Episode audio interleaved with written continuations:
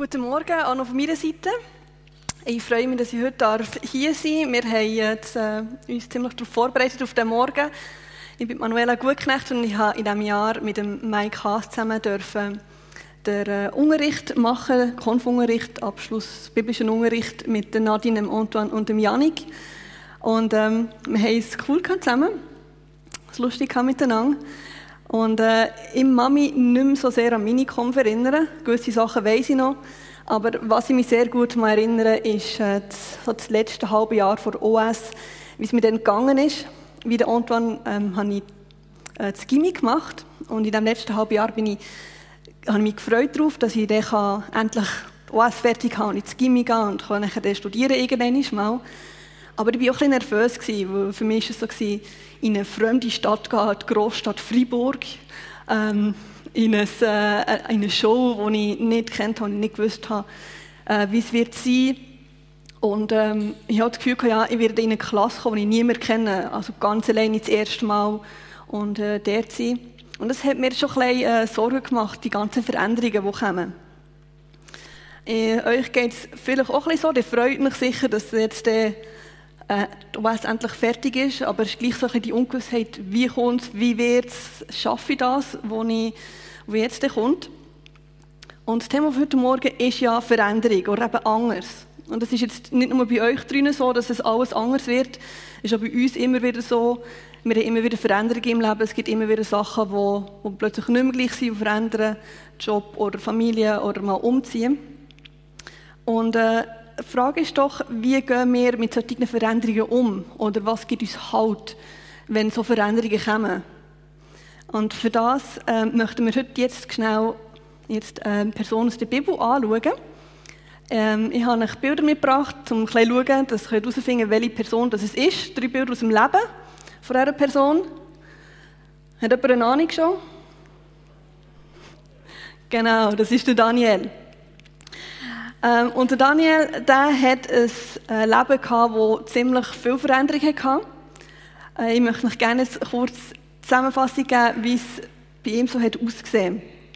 Der Daniel ist in einem adligen Elternhaus aufgewachsen, also seine Familie hat zum, zum erweiterten Kreis gehört von der Königsfamilie, vielleicht irgendein Kuckuckousin vom König.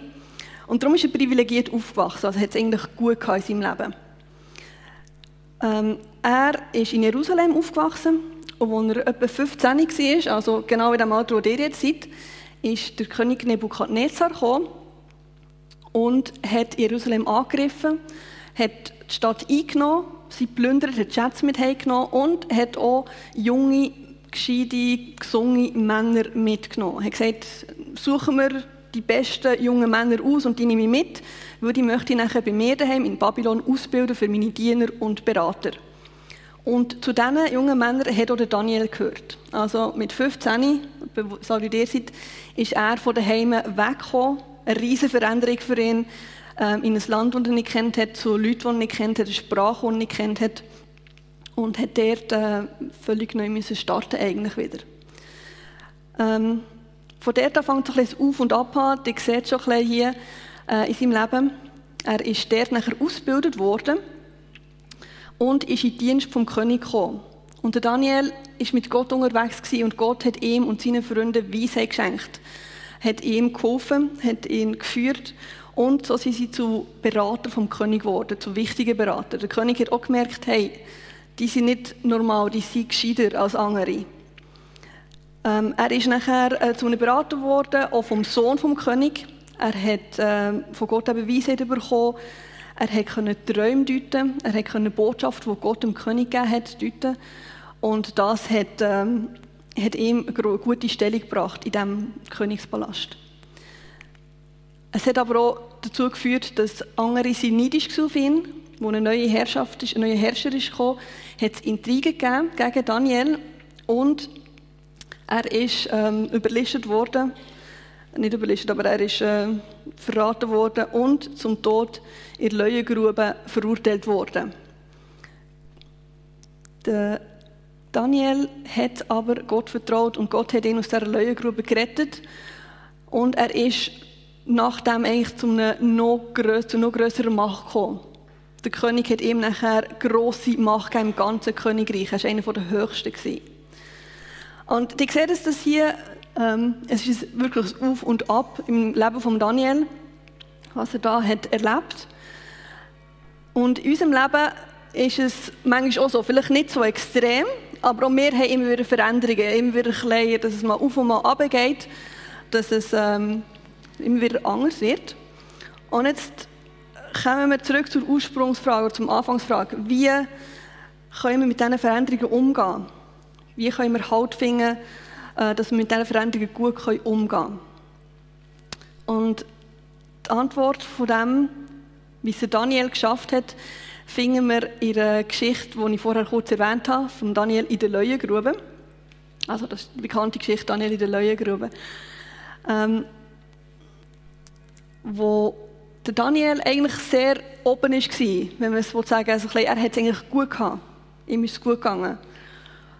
Ähm, andere haben, es, haben ihn sehr benitten darum und haben darum, äh, um es ein mehr ausführlich, ein bisschen ausführlicher erzählen, haben darum gedacht, hey, wir wissen, dass Daniel einem anderen Gott, einen anderen Gott arbeitet. Und dann schauen wir doch jetzt einfach mal schauen, dass wir das Gesetz herausgeben, dass man nur darf den König anbeten für 30 Tage lang. Und der König hat gefunden, ja, das ist doch eine gute Idee. Ich bin sowieso der höchste, Leute sollen nur mehr anbeten. Und wo der Daniel von diesem Gesetz gehört hat, dass das erlaubt worden ist, hat er Folgendes gemacht. Ich möchte gerne die Reaktion vorlesen von ihm. Das steht in Daniel 6, Vers 11. Und ich habe es noch mitgebracht. Genau. Als nun Daniel erfuhr, dass ein solches Gebot ergangen war, ging er hinein in sein Haus. Er hatte aber eine, äh, in, sorry, er hatte aber an seinem Obergemach offene Fenster nach Jerusalem und er fiel dreimal am Tag auf seine Knie, betete, lobte und dankte seinem Gott, wie er, es auch vorher zu tun pflegte. Ich habe zwei Punkte, die ich gerne möchte, ähm, die mir aufgefallen sind, die ich gerne möchte, äh, mehr noch darüber reden in diesem speziellen Vers. Und zwar das Erste ist, der erste Punkt ist, ist der erste, den Daniel auch gemacht hat, als er von diesem Gesetz gehört hat.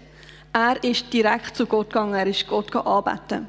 Er hat nicht zuerst versucht, so, oh, jetzt muss ich überlegen, wie könnte ich es jetzt machen, dass es mich nicht trifft, ich will nicht in die Leuengrube gehalten werden, also muss ich irgendwie mich verstecken. Nein, das allererste, was Daniel gemacht hat, ist, er ist heimgegangen und hat Gott angebetet. Er hat die Nähe von Gott gesucht. Und ist mit seinem Problem zu Gott gegangen. Und der zweite Punkt kommt aus dem heraus, warum ist Daniel direkt zu Gott gegangen? Warum, ist er, warum hat er sich nicht zuerst selber überlegt, was er machen könnte?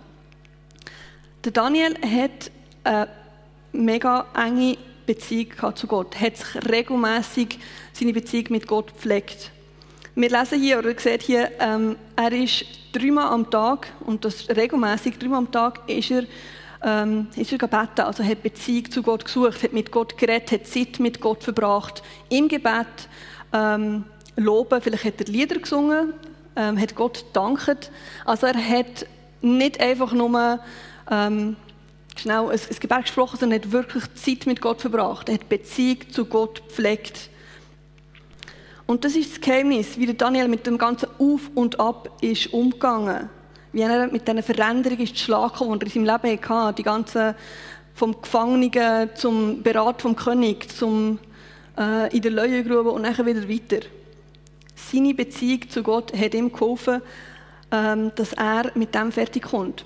Wo er hat mit Gott ähm, für Beziehung, hat Beziehung gehabt, hat mit ihm das Leben geteilt, hat mit ihm gelebt und hat gewusst, dass Gott da ist. Er hat Gott kennt, er hat gewusst, dass Gott ein großer Gott ist, ein mächtiger Gott ist und dass er ihm helfen kann, dass er ihn durchträgt. Er hat Gott voll vertraut und hat gewusst, ähm, egal in welcher Situation ich bin, egal wie es mir geht, egal wie die Umstände sind, Gott ist da und Gott ist bei mir. Er hat das über längere Zeit, über Jahre, hat er das, die Beziehung zu Gott gepflegt und hat gewusst, Gott ist da. Ähm, ich möchte das jetzt vergleichen mit einem, einem Sportvergleich. Ich bin nicht sportlich, aber es passt jetzt gerade. Äh, stellt euch vor, dass ihr heute im Jahr, also am 6. Juni 2022, einen Marathon möchtet springen. Und das ist so, was ihr möchtet. Das ist ein Ziel von euch heute im Jahr. 42,195 Kilometer, also ein Stück. Ähm, und jetzt ist die Frage, wenn ihr das ganze Jahr lang nichts macht, also die gehen nicht joggen, die kaufen nicht mal Sportkleider kaufen oder äh, mal schauen, ob die Schuhe vielleicht gehen oder ob sie klemmen irgendwo. Was meint ihr, wie weit würdet ihr kommen? Würdet ihr schon nach einem Kilometer aufhören oder aufgeben oder vielleicht schon nach zwei? Also ich habe mir überlegt und sehr wahrscheinlich würde ich so zwei, vielleicht drei Kilometer schaffen mit Joggen und dann noch einen weiteren, bevor ich würde ganz aufgeben Also vielleicht ein Zehntel, nicht mal auch. Ähm, genau. Wenn ihr aber jetzt heute anfangt und sagt, also gut, ich will das machen und anfangen mit einem Aufbautraining und jeden Tag immer ein bisschen mehr und mal Pause machen und schauen, dass ihr gute Schuhe habt, gute Kleider habt, dass es nicht ripset, dann ist die Wahrscheinlichkeit, dass ihr das, die 42 Kilometer schafft, ziemlich viel grösser. Dass äh, ihr das fertig schafft, das wird sehr wahrscheinlich eine Möglichkeit sein und ziemlich grosse Wahrscheinlichkeit, wenn ihr ein Jahr lang wirklich darauf trainiert. Und im Glauben ist es ähnlich. Und beim Daniel sehen wir das sehr schön. Der Daniel hat sein Leben lang seine Beziehung zu Gott pflegt. Er hat die Glaubensmuskeln aufgebaut. Er hat regelmäßig Zeit mit Gott verbracht und hat das trainiert. Wenn man es jetzt so kann vergleichen mit dem Sport. Er hat ähm, sein Vertrauen in Gott ist immer wie stärker geworden. Je mehr Zeit er mit Gott verbracht hat, je mehr Sachen er mit Gott erlebt hat, hat er gemerkt, hey, der Gott im Himmel, der liebt mich und der kennt mich und der hilft mir. Er ist da, wenn es mir schlecht geht. Er hilft mir, wenn ich Schwierigkeiten habe. Ich kann auf ihn vertrauen, auch wenn ich jetzt mal ganz unter bin. Auch wenn ich gefangen genommen werde, auch wenn ich in der Löwengrube bin. Er ist da und er hilft mir. Er gibt mir Kraft und er, er ist da für mich. Und darum hat Daniel nachher, zum zurück zur Geschichte der Löwengrube kommen, hat er nachher Folgendes können sagen, als er aus der Löwengrube ist rausgeholt wurde. Der König hat ihn am nächsten Morgen rausgeholt. Ähm, hat er Folgendes gesagt. Das ist Daniel 6, 22 bis 24, wo ich noch nicht vorlese. Daniel aber redete mit dem König. Der König lebe ewig. Mein Gott hat seinen Engel gesandt, der den Löwen den Rachen zugehalten hat, so dass sie mir kein Leid antun konnten. Denn vor ihm bin ich unschuldig und auch gegen dich, mein König, habe ich nichts Böses getan. Da wurde der König sehr froh und ließ Daniel aus der Grube herausziehen. Und sie zogen Daniel aus der Grube heraus und man fand keine Verletzung an ihm, denn, der, denn er hatte seinem Gott vertraut.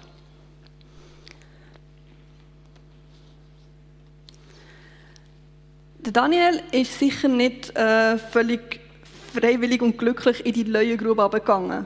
Wenn es bei uns Veränderungen gibt, ist es auch nicht so, dass wir sagen, juhu, es kommt irgendetwas Neues und etwas völlig Ungewisstes und ich habe keine Ahnung, was auf mich zukommt. Man freut sich zwar auch über Veränderungen, aber es ist auch immer so ein bisschen, was wird kommen, wird es gut kommen, so ein, ein ungutes Gefühl manchmal vielleicht dabei. Und das ist dem Daniel auch so gegangen, sehr wahrscheinlich.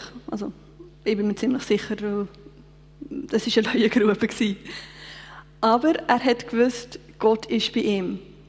Er hat die Beziehung mit Gott gehabt und Gott vertraut und gewusst, hey, Gott ist da. Gott hilft mir. Ich bin nicht alleine. Und das möchte ich jetzt vor allem jetzt euch drinnen, aber auch euch allen anderen ähm, sagen und euch ermutigen, hey, tut eure Glaubensmuskeln aufbauen, immer wie mehr.